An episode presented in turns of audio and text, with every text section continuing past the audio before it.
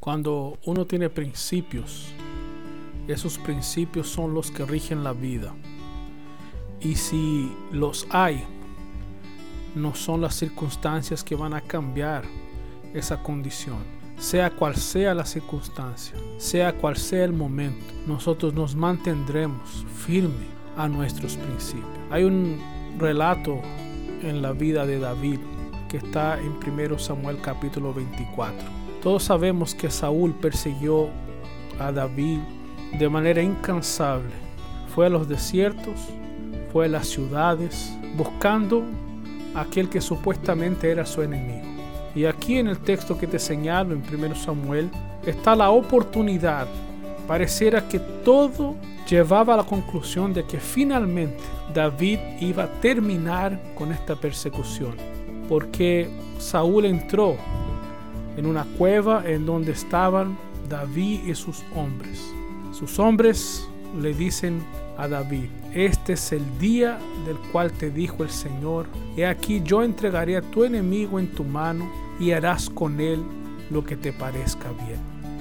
Y no era esa una conclusión lógica, porque finalmente se sabía que Saúl perseguía a David de manera injusta.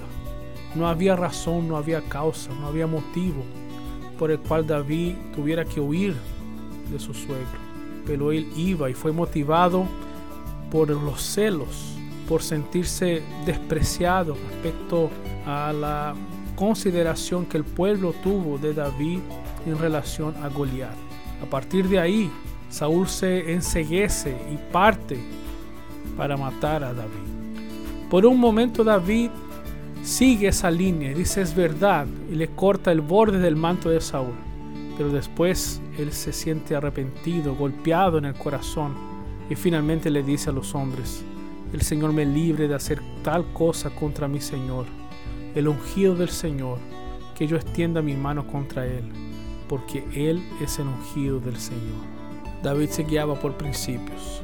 Aquel que era ungido del Señor no podía ser tocado pese a que todas las circunstancias llevaban a pensar que sí, Dios lo estaba entregando, pero él no tocaría aquel que el Señor consagró para ser su rey.